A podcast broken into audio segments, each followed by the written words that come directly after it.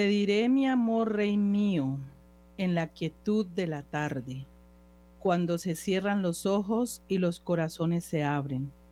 Te diré mi amor, rey mío, con una mirada suave, te lo diré contemplando, tu cuerpo en la paja yace. Te diré mi amor, rey mío, adorándote en la carne, te lo diré con mis besos, quizás con gotas de sangre. Te diré mi amor, rey mío, con los hombres y los ángeles, con el aliento del cielo que expiran los animales. Te diré mi amor, rey mío, con el amor de tu madre, con los labios de tu esposa y con la fe de tus mártires. Te diré mi amor, rey mío, oh Dios del amor más grande, bendito en la Trinidad, que has venido a nuestro valle. Amén. Muy, pero muy buenas noches. ¿Me están escuchando, queridos compañeros? bueno, listo. Bueno, les doy la bienvenida, queridos oyentes. Bendito sea Dios que estamos de nuevo aquí, como todos los jueves, comenzando un nuevo año también el primer jueves del mes, jueves sacerdotal, primer jueves para reparar, por eh, los sagrados corazones, especialmente el corazón eucarístico de Jesús. Eh, bendito sea Dios. Les deseamos nuevamente, yo sé que ya los, lo han hecho, pero les deseamos nuevamente un feliz año. Eh, que Dios y Mamita María mm, pues nos traiga muchas bendiciones, especialmente que nos aumente la fe, que nos dé esperanza, caridad, fe, fortaleza y sobre todo pues que no perdamos la esperanza ante todos estos eh, acontecimientos que al inicio del año ya pues han marcado ciertas, eh, ciertas cosas tan difíciles como pues el terremoto de Japón y todo esta, el inicio de todas estas guerras. Y aparte de esto, pues también eh, estamos viendo que la nuevo año, nueva guerra, ¿no? Entonces empezaron las guerras otra vez y el cuento, los virus y todo este tipo de cosas, pero de todas maneras estar muy pegados del Señor, confiados en Él, en la Santísima Virgen María, que nos ayude, que nos acompañe. Bueno, vamos a saludar entonces también a todos aquellos que se están conectando, que están conectados y que vienen conectados con nuestra Radio María en las diferentes plataformas, ¿ya? Y también saludo a mis compañeros de la mesa de trabajo, ¿sí? Eh, no ha entrado la doctora Liliana, pero bueno, no sé, de pronto estará por ahí para llegar. Eh, saludo a Bárbara Alonso, bienvenida. A, Pablo de Mayo desde Argentina, bienvenido. A la doctora Jafisa, aquí en Cali también bienvenidos. Bienvenidos, queridos compañeros. Y vamos a saludar también y agradecerle a Wilson Urquijo, porque hoy está él acompañándonos en los controles. Vamos a pedirle también al Señor y a Mamita María que nos ayude con este tema de la energía, porque ahora ocho días se me fue de insofacto por todo este lado y quedamos así como medio mirando para el techo. Eh, le pido a Dios y a Mamita María que hoy ponga orden divino en todo lo que tiene que ver con la energía con todo lo que tiene que ver con el Internet, allá en los controles con Wilson y acá con nosotros, allá en Argentina con Pablo, que todo esté en el perfecto orden de la divina voluntad y que eh, sea para la gloria de Dios, para la honra de Mamita María y para el bien de todos los que nos están escuchando, los que se han conectado y los que se irán a conectar después.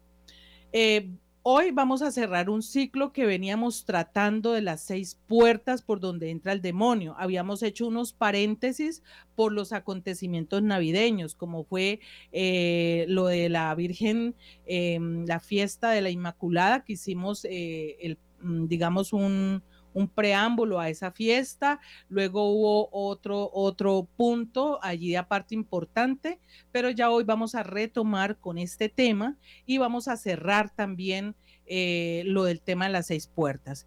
Yo les recuerdo a los oyentes y a los que por primera vez se están conectando que con Pablo, con Bárbara y las doctoras veníamos hablando y sobre todo Pablo enseñándonos de cómo el, demonio entra en las personas y él hablaba de seis puertas. La primera era vivir, es vivir en pecado, obviamente. La segunda es el ocultismo. La tercera es el rencor el cuarto son los maleficios y el quinto, que lo dividimos en dos porque era un tema bastante denso, es las heridas desde el vientre materno. Entonces hoy veremos la sexta puerta, las ataduras intergeneracionales. Como hemos de saber, eh, nosotros pues eh, tenemos una serie de, costalitos, a veces venimos arrastrando cositas y como que de pronto no le ponemos cuidado a eso, no entendemos, no sabemos, no conocemos, ¿no? Pero entonces hoy con Pablo vamos a, especificar un poco qué es esa puerta de, de que venimos de las heridas intergeneracionales. Pablo, muy buenas noches, bienvenido.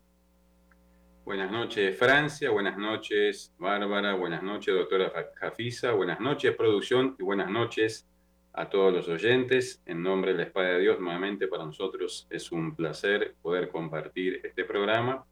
Y bueno, bien como vos dijiste, hoy vamos a tocar el tema de la sexta puerta, de la cual no es responsable quien la padece, ¿no? porque no es quien la abre, y tiene que ver con las ataduras intergeneracionales, que son nada más ni nada menos que cargas epigenéticas que nos llegan o bien con nuestros genes o bien a través de ellos heredadas de nuestros ancestros. Cuando nos encontramos frente a esta puerta abierta, lo que tenemos que ver en primer lugar es el origen, es decir, cómo se han abierto, cómo se sucedieron.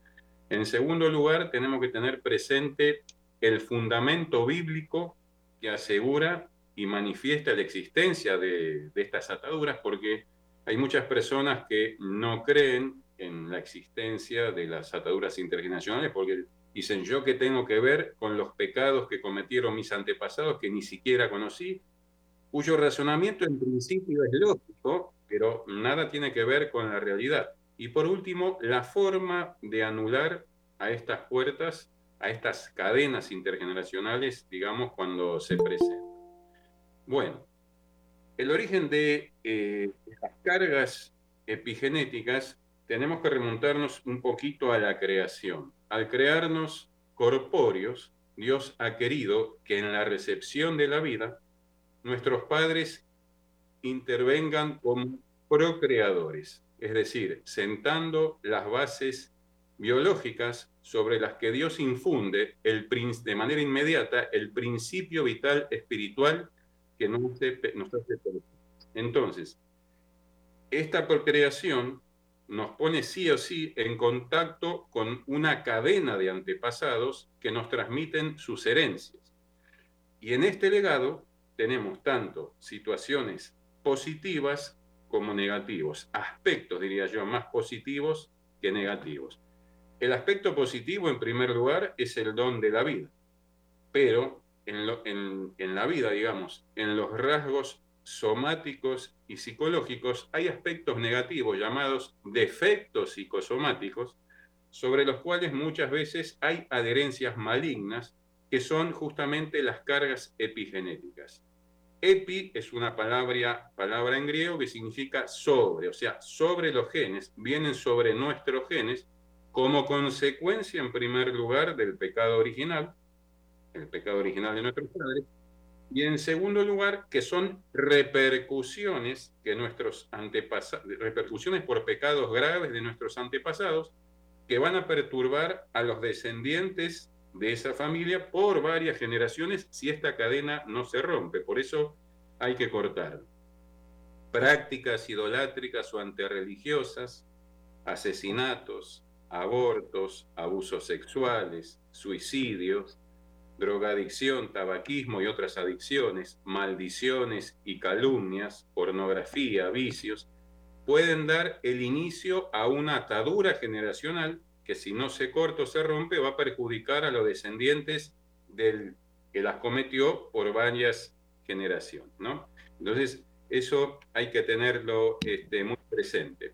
Disculpame un momentico cuando está nombrando usted de esas cadenas, que todo eso de pornografía y todo eso, cuando eso viene generacionalmente, o sea, a ver si me hago entender, si, si pude entender, em, por ejemplo, yo voy a hacer un aborto. Entonces, eso es porque viene de nuestro, de mis antepasados y se genera en mí y, y entonces por eso yo lo hago o cómo es esto. No necesariamente, no necesariamente, o sea, ya voy a explicar eso. No toda desgracia hay que atribuirla a una atadura intergeneracional. Lo que hace la atadura justamente es transmitir la consecuencia del pecado de un antepasado sobre los descendientes de esa familia. Te voy a poner un ejemplo. Vamos a suponer que en mi generación anterior había, como bien vos dijiste, una persona que se hizo varios abortos. Se produce el efecto contrario, digamos, cuando se abre esta puerta a través del demonio que está metido, y por ahí resulta que vos no podés tener hijos. ¿Se entiende?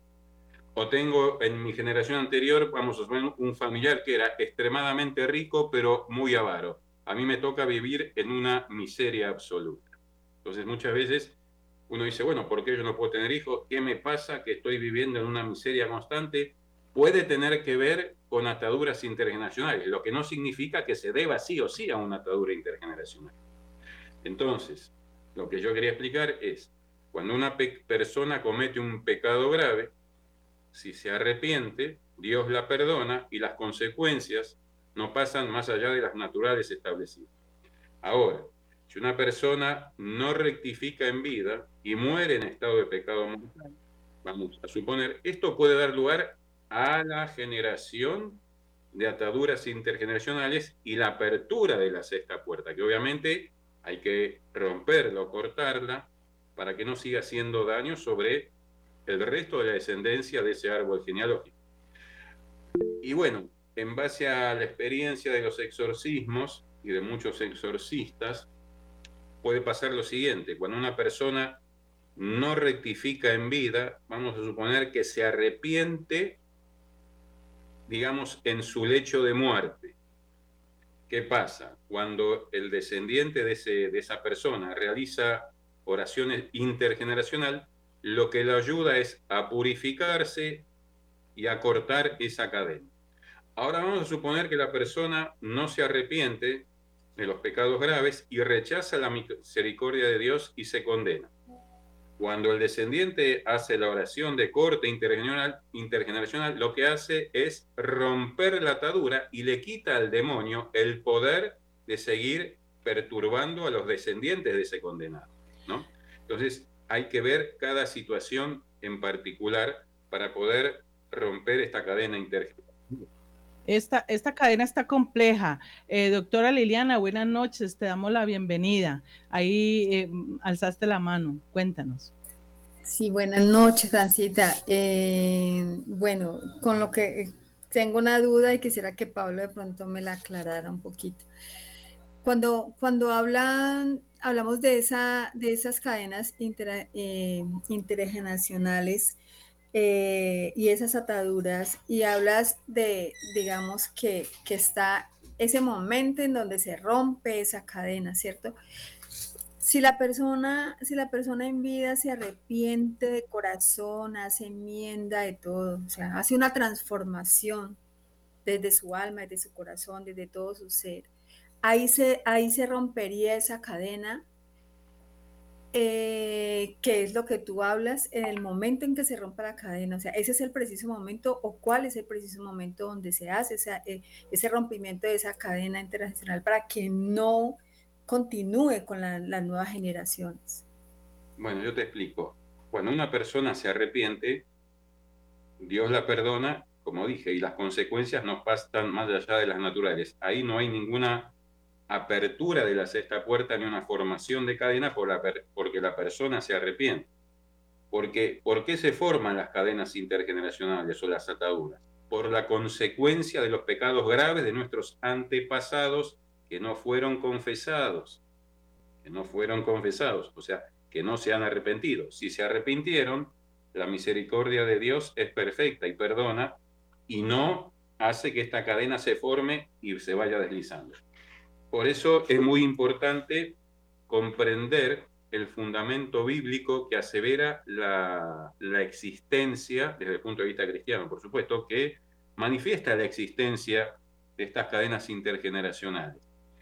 Cuando Dios dice en el Salmo 112, versículo 1 al 2, Dichoso quien teme al Señor y ama de corazón sus preceptos. Su linaje será poderoso sobre la tierra y su descendencia será bendita. Pero dice también en el libro de lamentaciones, nuestros padres pecaron y han muerto y nosotros cargamos con sus culpas. Es decir, que lo que nos dicen las escrituras es que tienen lugar las repercusiones de los actos de los padres sobre los hijos, y así sucesivamente.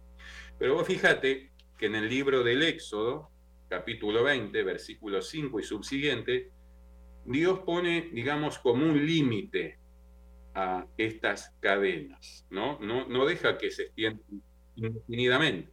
Y dice, por, en justamente en Éxodo creo que es el capítulo 20, versículo 5, si no me equivoco, dice, porque yo el Señor, tu Dios, soy un Dios celoso, que castiga el pecado de los padres en los hijos hasta la tercera y cuarta generación de los que me odian.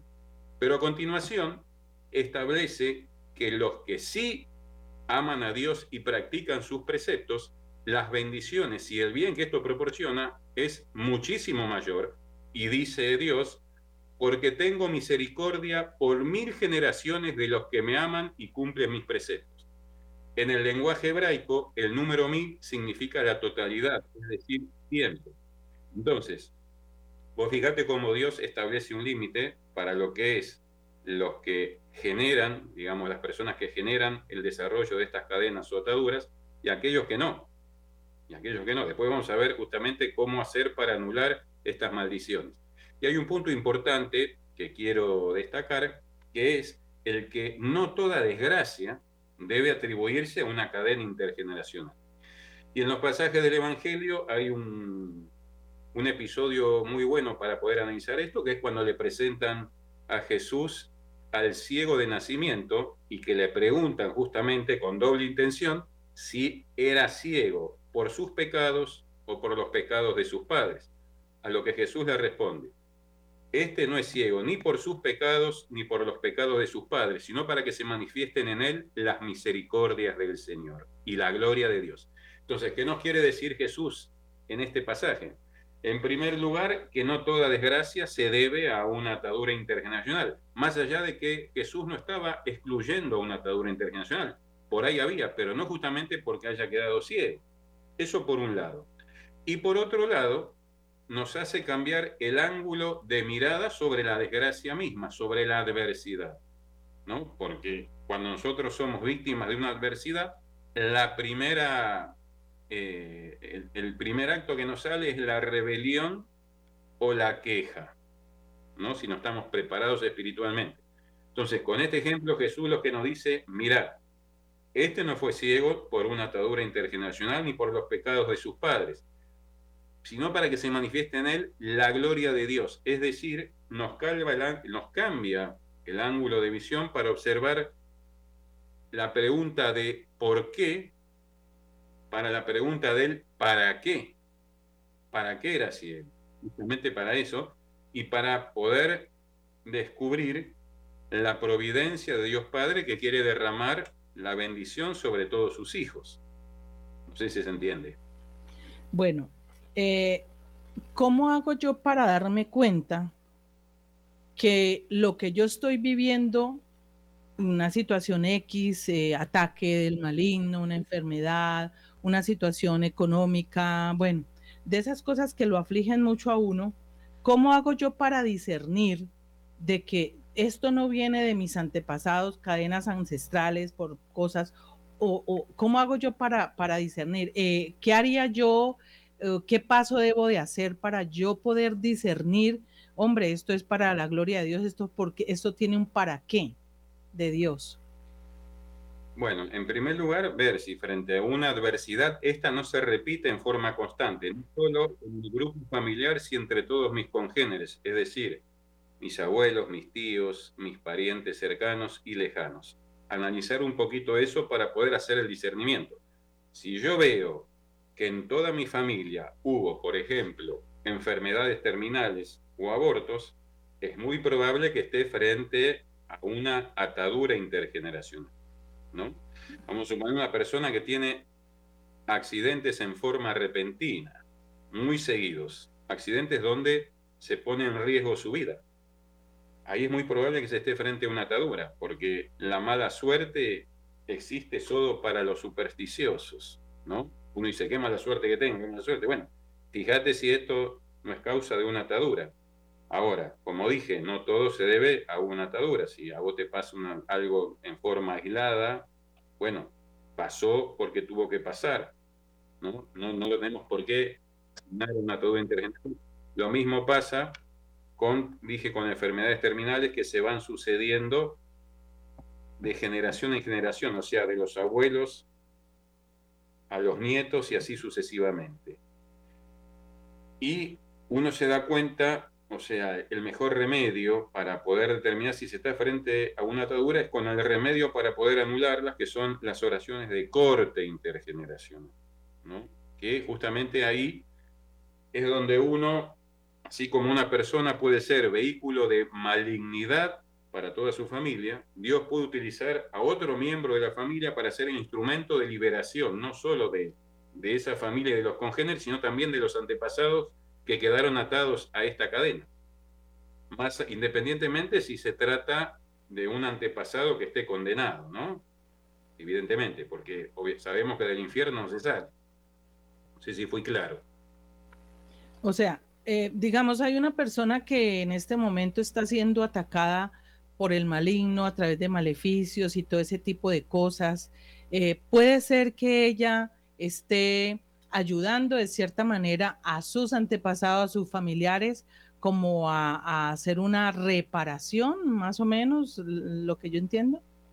A ver, que una persona esté atacada por maleficios, estamos hablando, puede ser producto de la cuarta puerta, o para que sea de la sexta puerta tiene que ser una maldición hecha por un antepasado para toda su generación. Entonces, ahí hay que cortar la cadena, porque lo que se hizo fue, un, fue una maldición intergeneracional. No es que se hace un maleficio a una persona determinada y queda ahí. Tiene que ver con el índole de la maldición que se hace. Bárbara, eh, ¿Quieres decir algo? Sí, bueno, buenas noches primero. Y, y, bueno, y un feliz año porque no nos habíamos visto para todos, un año lindo en el amor de Jesucristo, un año que nos dé mucha fortaleza porque vienen, como dijiste Francia, cosas muy duras y necesitamos la fortaleza y necesitamos aferrarnos a la esperanza y mucha oración.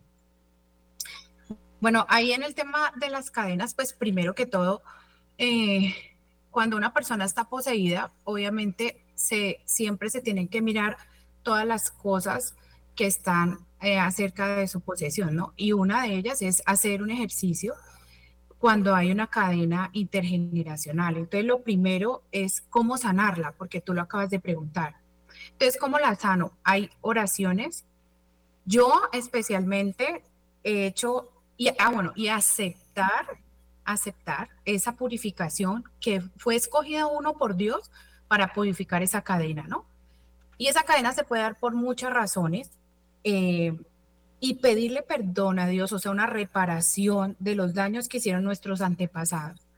A mí me encanta eh, un rosario que hace, que es del padre Hamud y el padre Diego González Rivera, porque se toma la generación 1 a la veinteava y es un rosario meditado donde cada misterio y cada Ave María se pide perdón por alguna razón que nuestros antepasados hicieron, pero al mismo tiempo se pide por las bendiciones que nuestros antepasados hicieron para nuestra familia.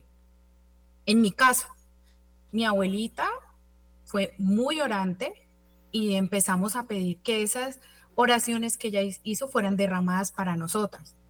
En mi familia, por el lado de la línea de mi padre, tuvimos una maldición muy fuerte todas las mujeres, porque mi abuelo fue un hombre necio. Entonces, él, pues, picaflor de la época, aceptado socialmente, pero el daño que le hizo a todas las mujeres, porque ni mis tías, ni, ni nosotras eh, en esa generación, pues tuvimos unas relaciones, digamos, afectivas sanas. Cuando yo empiezo la oración por una tía que está enferma, una enfermedad inmune, ahí me doy cuenta en la oración que habíamos sido y habíamos recibido una maldición por esa mujer, que si bien le había regalado unos hijos a mi abuelo, pero como en esa época no se aceptaban, entonces ella nos maldijo a todas las mujeres y no saben la cantidad de oraciones que tuvimos que hacer para romper. Cuando el espíritu de ella, de la mujer que nos hizo el daño, habla y pide perdón, yo ya comprendo que a partir de ese momento en que mi abuela entra a tener una relación con ella, se produce en mi familia de las mujeres para abajo unas enfermedades autoinmunes muy fuertes. Y en nosotras, que somos la siguiente, pues son unas relaciones bastante dolorosas. Hemos orado mucho para que la siguiente generación rompa con eso.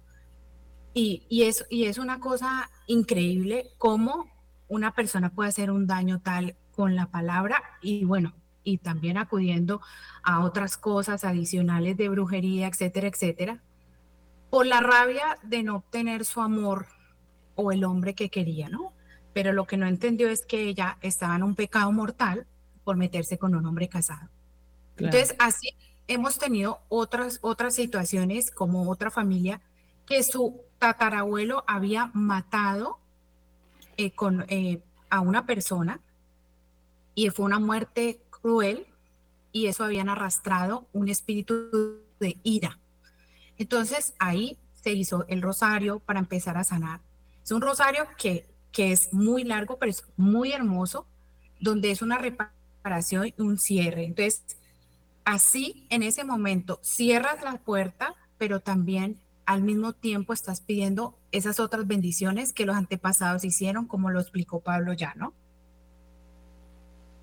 Ok.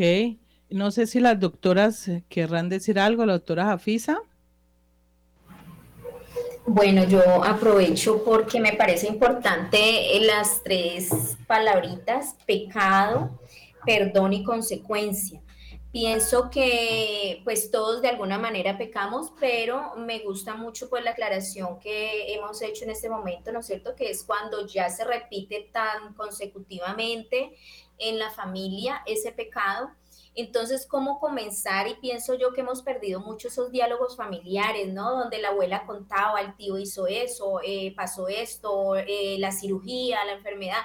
Diálogos que son desde las cosas muy lindas, de las cosas difíciles, pienso que eso se ha perdido. Entonces, en terapia constantemente cuando yo hago esta pregunta, los niños no saben en dónde los tuvo la mamá, no saben eh, la relación que tuvo con el papá, o sea, no saben nada de su historia y pienso que ahí estamos perdiendo mucho esa capacidad de sanar, así sea un pecado muy sencillo un pecado muy grave familiar y de esas cadenas intergeneracionales. Entonces ese pecado, tenerlo allí. Eh, que ya demos el paso del perdón, tanto el afectado o la otra persona también haya ese arrepentimiento, pues es un segundo paso maravilloso. Bueno, que ya también Pablo nos ha regalado la parte del rencor, del perdón, toda esta parte que hemos visto en la segunda puerta, creo que fue. Y ya viene la parte de la consecuencia que me parece importante aclarar porque a veces nosotros eh, en una parte de estrategia, entre comillas, decimos, no, no, no, entonces ya voy a pedir perdón a Dios, ya me confieso, ya para que no me pase nada.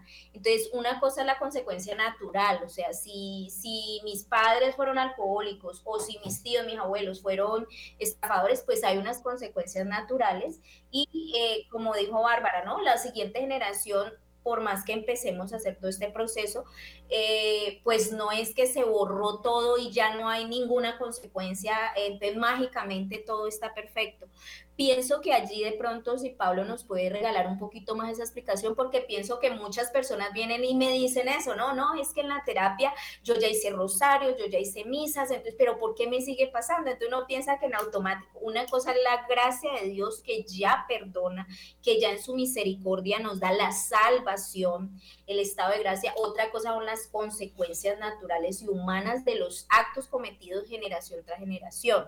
Me gustaría mucho, Pablo, que nos regalara esa parte porque pienso que ahí es donde hay una confusión muy grande. Nosotros queremos ya con dos rosarios o con mil rosarios eh, decir ya, Señor, en cero kilómetros todo, eh, que no pase más nada en mi familia. Con mil, con mil Ave Marías y pues esto es un proceso, ¿no? Entonces, sí, en estos minuticos que nos quedan, a ver si Pablo nos amplía. Doctora Liliana. Eh, aquí hay algo, pues escuchando a Bárbara que me pareció muy, muy interesante y muy claro, digamos que el testimonio, pero también como parte de un ejemplo de poder entender eh, esto de lo que, se quiere transmitir aquí en Radio María a los oyentes. Hay algo aquí importante, eh, y escuchando también a Jafisa, hay algo muy importante aquí y es, mm, digamos que desde, desde la terapia psicológica, eh, pues si son niños, eh, o adolescentes, mm, pues digamos que ellos no van a saber mucho porque muchas veces ni siquiera los padres conocen esta parte. Pero aquí tenemos que abordar es a los padres de familia y mirar desde qué punto de vista tanto espiritual como, como digamos, como, eh, esa parte intergeneracional que, los está conllevando de, a, todas esas cosas que les están pasando, ¿cierto? Y investigar, investigar, que es pues lo que uno hace en una anamnesis, ¿no? Entonces, eh, con los niños es un poco más complicado por eso, porque muchas veces ni siquiera los padres lo saben, pero sí tenemos que abordar mucho a los padres, o la mamá, o el papá, para empezar a entender. Yo tengo aquí también una, un interrogante, ¿no? O sea, yo digo, wow, entonces me remonto a mi familia les digo yo, wow, Dios mío, entonces, eh, ¿cómo hacer? O sea, nosotros seremos instrumento, me parece que aquí lo más importante frente a todo eso que nosotras podamos tener, porque lógicamente debemos tener ahora muchos errores que se han cometido atrás de, nuestros antepasados, abuelos, mm, digamos, pero pero ¿cómo, cómo nosotros sabiendo que tenemos un, un, Dios de misericordia, que Jesús estuvo acá para la salvación, que tenemos un Padre misericordioso y una Madre maravillosa que, que quiere que nos salvemos, que quiere que nosotros nos acerquemos a su Hijo? Entonces, desde, desde todas esas oraciones, mm, Bárbara habla de un rosario que me, me, encantaría que repitiera, de qué padres son para que los oyentes también lo pudieran buscar y, y si, ven que de aquí hay algo que les está pasando a ellos, pudieran empezar a, hacer esas oraciones.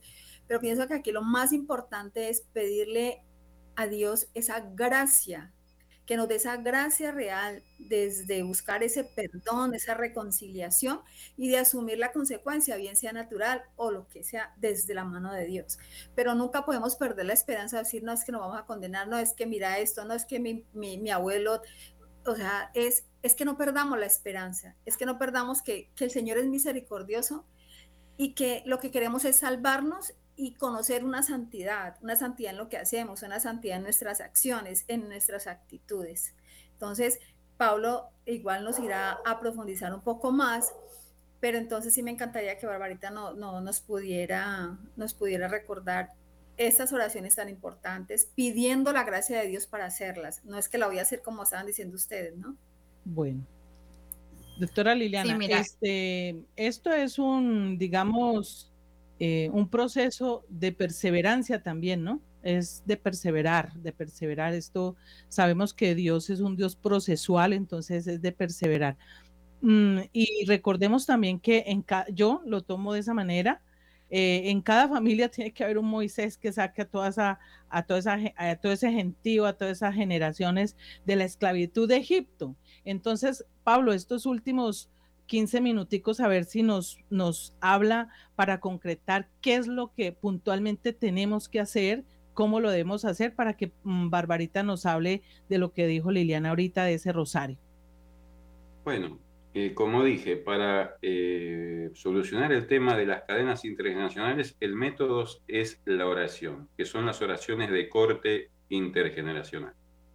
Remitiéndonos un poquito al libro del Éxodo, donde Dios habla acerca de estas cadenas, que dice que no va, a, no va a castigar más allá de la tercera o cuarta generación, el consejo que damos, especialmente es el que dan la mayoría de los exorcistas, es hacer oraciones de sufragio e indulgencia por los difuntos, hasta la quinta generación hacia atrás.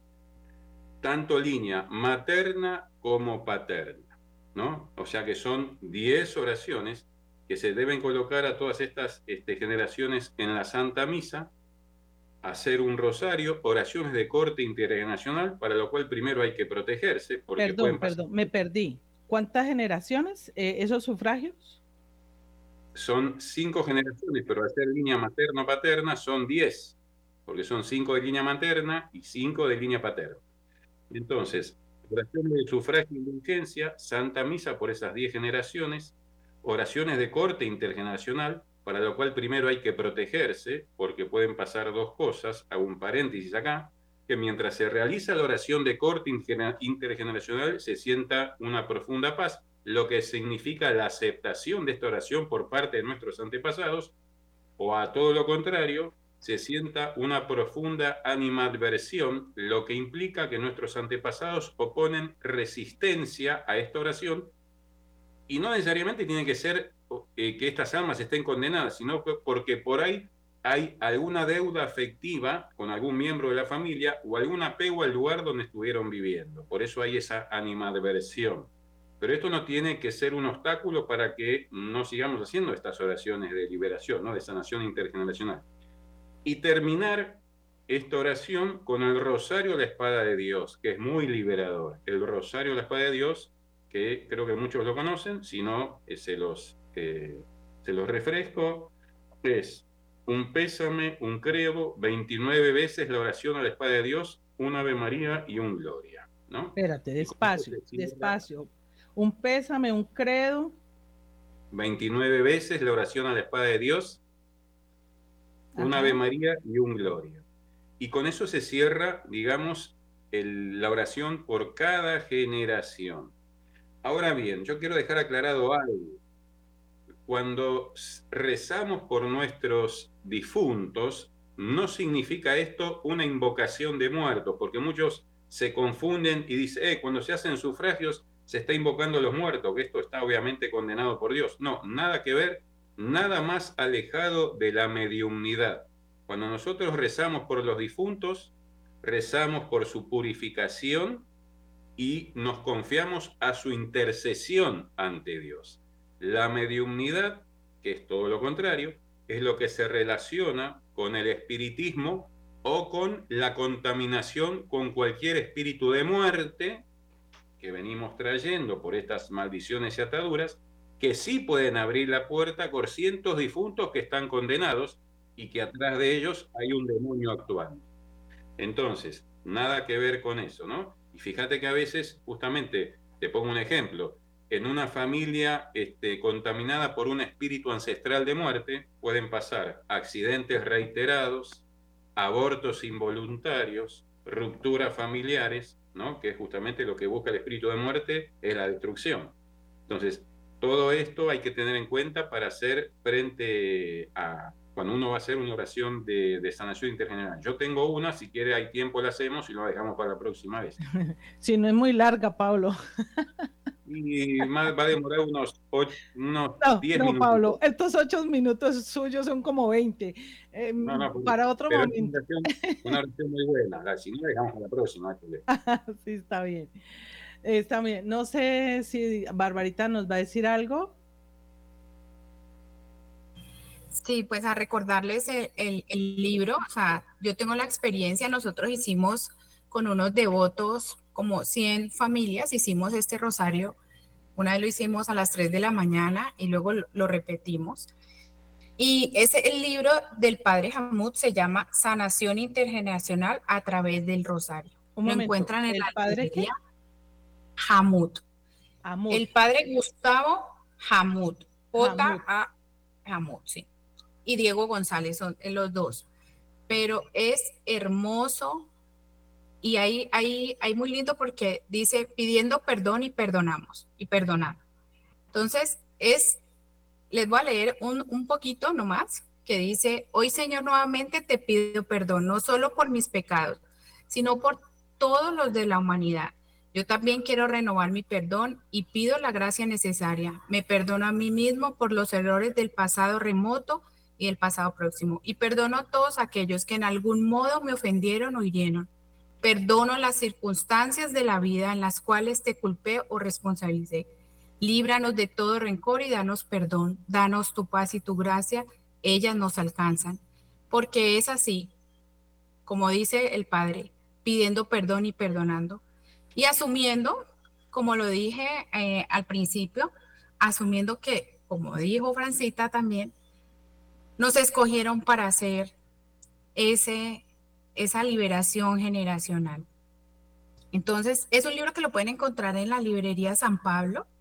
Aparte es muy económico, pero tiene una hermosísima oración porque cada, cada misterio, cada Ave María tiene una meditación.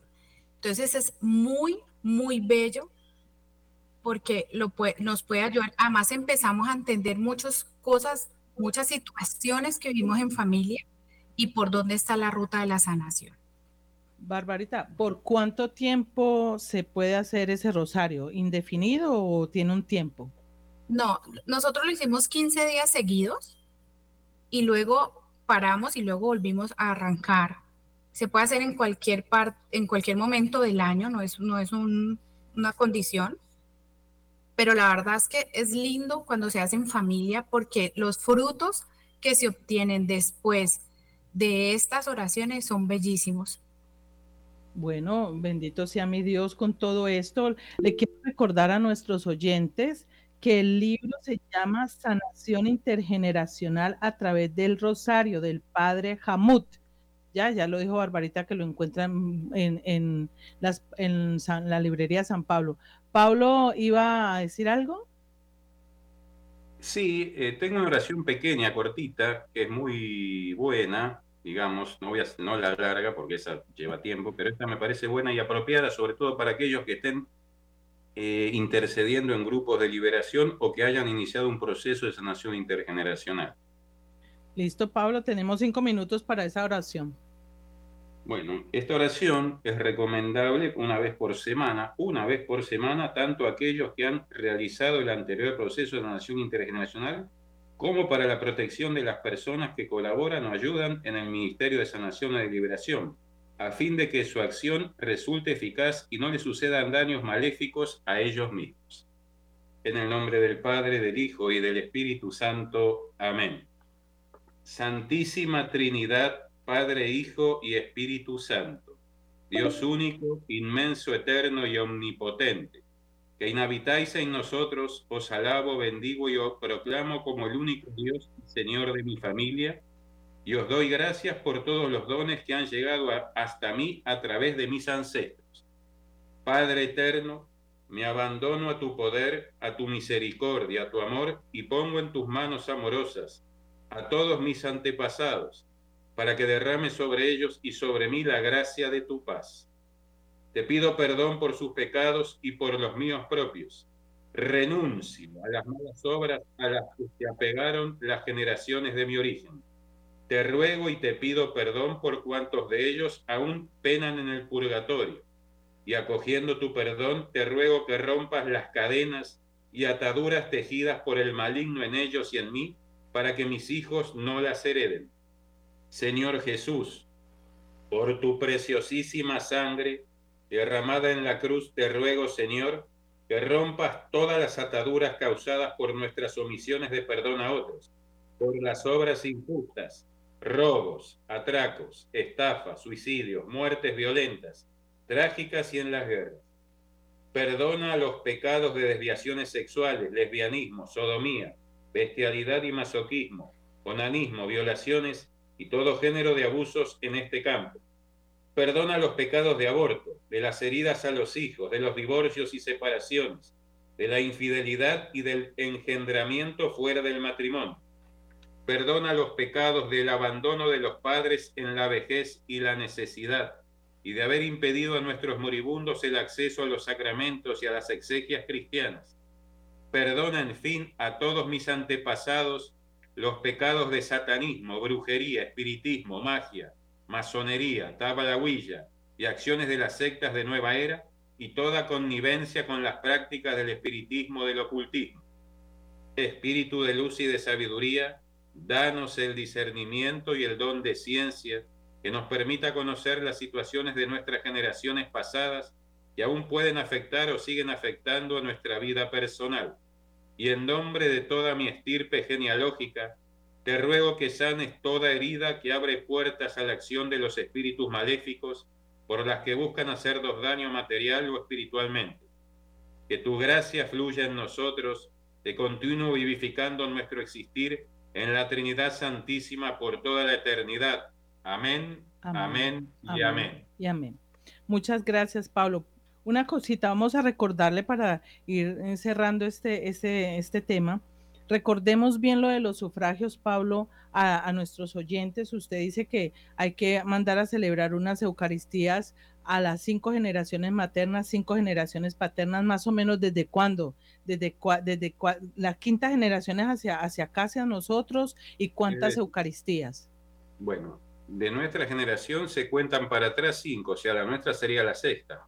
Para atrás cinco generaciones. Papás, abuelos, bisabuelos, tatarabuelos. No, línea materna y paterna. Para atrás. Ya son cinco, por dos son diez generaciones. Es decir, que van a ser diez misas, una por cada día, se puede hacer por semana o por día, de acuerdo a la conveniencia de cada familia. Van a ser diez misas.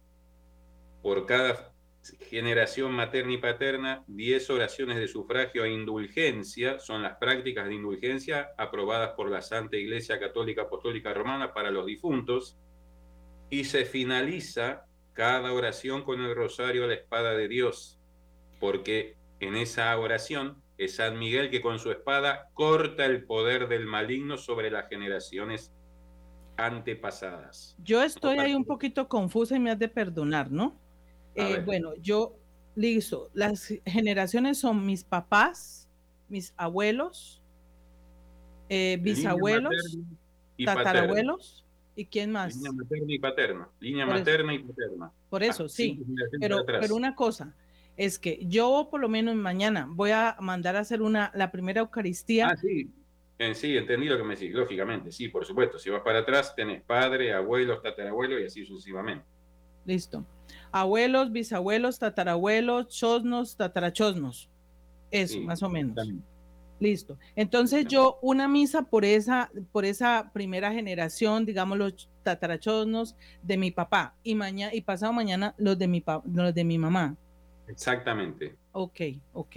Listo, sí, porque estaba yo enredada y me imagino que los oyentes también me gusta que todo quede como clarito, ¿no? No sé si las doctoras van a intervenir en algo para, para ir cerrando. Liliana. Sí. sí, pues yo quería de pronto como, como contar que a veces nosotros pensamos solo en estas cosas tan, tan grandes como es el aborto, los accidentes, pero yo quisiera también de alguna manera decir que muchas veces en nuestras familias vemos mucha dificultad en expresar el afecto o mucha dificultad, digamos, en, en, lograr ciertas cosas, ¿no? Por ejemplo, hacer tareas, por ejemplo, hacer oficios, de lo que llamamos la pereza. Entonces, a veces uno dice, no, pues es que es perezoso, ah, este niñito tan perezoso, pero a veces también allí hay, hay toda una cadena intergeneracional, hay una esclavitud espiritual. Y yo pensaba algo tan sencillo, ¿no? Una atadura una cadena una esclavitud. Que reflexionemos en esas tres palabras porque a veces uno lo ve o normal o solamente le da gallina al niño. Y el niño no tiene los recursos emocionales, ni tiene los recursos cognitivos, ni tiene los recursos espirituales para hacerlo. Entonces yo, yo sí le pedía mucho en este programa Dios, que los papás podamos reaccionar, que nos comportemos como adultos, porque a veces los papás solo damos gallina, gallina y gallina a cualquiera. Entonces los papás y los profesores caigamos en cuenta, las, las autoridades adultas caigamos en cuenta de que eso tan, tan consecutivo de, de hacerse daño, de morderse las uñas, de cortarse, de hacer cosas que, que entre comillas parecen normales y repetitivas, pero que están allí. Y me preocupa mucho es eh, eh, últimamente los niños y jóvenes que no saben decir lo que, lo que sienten. ¿Y qué pasa? No sé. ¿Y estás triste? No sé. ¿Y por qué? No sé. Entonces pienso que es tanto las cadenas de podernos comunicar bien, tanto, eh, digamos que hemos maltratado a los niños por decir la verdad o por no decirla o por no tener tiempo de escucharnos, que pienso que allí quisiera de alguna manera que nos detuviéramos y no solo nos quedemos en la droga, en el alcohol, que sí son ataduras también muy grandes, pero que hoy a mí me duele el corazón de ver consecutivamente tanto silencio, tanto maltrato en el hablar, eh, tanto cállate o tanto no sé qué decir y no sé cómo expresar el afecto, que pienso que ahí también pues de alguna manera pudiéramos hacer algún otro programa. Bueno, cinco minuticos tengo para esto, Pablo, Bárbara o la doctora Liliana. Yo dos minutos para no quiero quitar más tiempo. Muchas veces cuando se hacen las oraciones de corte y todas estas oraciones de sufragio e indulgencia, a veces no surten efecto. Y quiero ser claro en esto. Como dijimos cuando hablamos de la primera puerta, Dios es extremadamente ordenado y no, para, no va a proceder a la liberación hasta que el último integrante de la familia se convierta. Eso hay, tenerlo, hay que tenerlo muy en cuenta, porque muchas veces dice, como dijo recién, creo que la doctora, no sé, Liliana creo que fue, que dijo, y yo hago, o, o dice, hago oración y no pasa nada. Bueno, ten en cuenta esto, esto no es mágico, no es magia, y Dios es muy ordenado y es el que tiene la última palabra. Eso quería agregar. Ok, ay, eh, imagínense si somos 10 y no se convierten, ay, Dios mío, Bárbara, la doctora. Bueno, eh, solamente quería decir con de acuerdo a la doctora Jafisa que en, este libro tenemos, por ejemplo, en el primer misterio de los gozosos, dice que la Virgen Santísima, por tu Inmaculada Concepción, te pedimos que disuelvas todo lo negativo recibido por la primera generación, paterna y materna, que por medio de tu amor materno intercesor despegue los canales de comunicación interpersonal, de manera que llegue a nosotros, a los miembros de nuestras familias, todo lo que es bendición. O sea que, imagínate, por eso te decía meditado. En otro, en otro aspecto, entonces dice Jesús, que todo lo todo lleno de amor estén en las pequeñas criaturas. O sea, casi todo viene así. Entonces, cuando leas el libro, cuando hagas el rosario, te vas a dar cuenta que todos los aspectos de la vida de un ser humano están contemplados en, ese, en esa meditación. Bueno, vamos. Por eso lo recomiendo tanto. Queridos oyentes, voy a recogerles un poquitico en estos dos minuticos. Es, bueno, aquí lo, lo importante es, eh, busquemos el libro, vamos a comprarlo, el libro del Padre Hamud, Sanación Intergeneracional a través del Rosario. Eh, Pablo nos dice de las 10 misas de sufragios de indulgencia por nuestros antepasados, quinta generación materna, quinta generación paterna. Cuenta con nuestros padres, abuelos, bisabuelos, tatarabuelos y chosnos. Hasta ahí. Diez y cinco y cinco serían diez. A eso entonces la Santa Misa, el Rosario la Espada de Dios, el Yo Confieso, un credo, las 29 espadas a San Miguel, bueno, la Espada de Dios, y el Ave María y el Gloria. La espada de Dios, Barbarita, recordémosle a los oyentes cómo es la espada de Dios para despedirnos. Francita, antes, antes de que Barbarita eh, haga la, oración, eh, quiero anotar este pedacito. digamos que todo esto muy seguramente pues yo lo analizo mirando muchas cosas de, pacientes y de todo y, y, más cuando trabajo en comunidades, ¿cierto? Esto puede asustar a las personas, eso puede estar asustando a los oyentes, ¿cierto?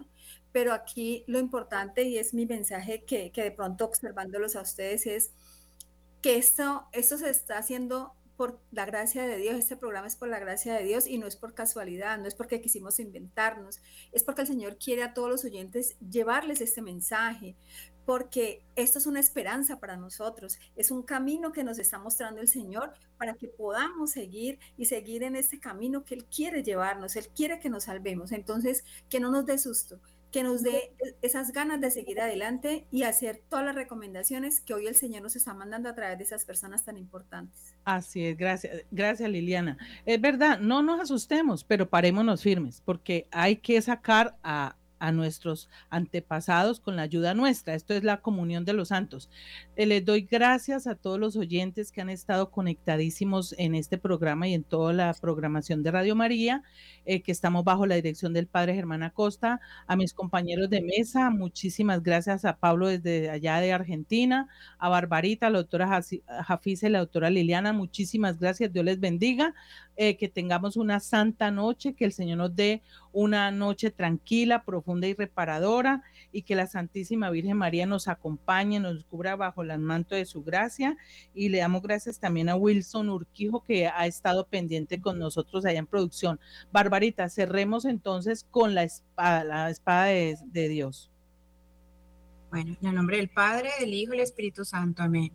Espada de Dios, fuerza de Dios, fuego del Espíritu Santo, acero divino hecho con el aliento de Dios, atraviesa, purifica, limpia, lava, expulsa al pérfido enemigo, danos la fortaleza de los hijos de Dios y ponnos de pie delante del Señor. Amén. Amén, amén. Bueno, eh, queridos oyentes, recuerden de que en Spotify pueden encontrar eh, estos podcasts ahí guardaditos para que los escuchen. Este programa lo pueden escuchar con más calma, ¿listo? Bueno, queridos oyentes y queridos hermanos, compañeros de mesa, muchísimas gracias, Dios los bendiga. Y a Wilson, chao, chao, Dios los guarde, ¿listo? Chao, chao. Bendecida noche.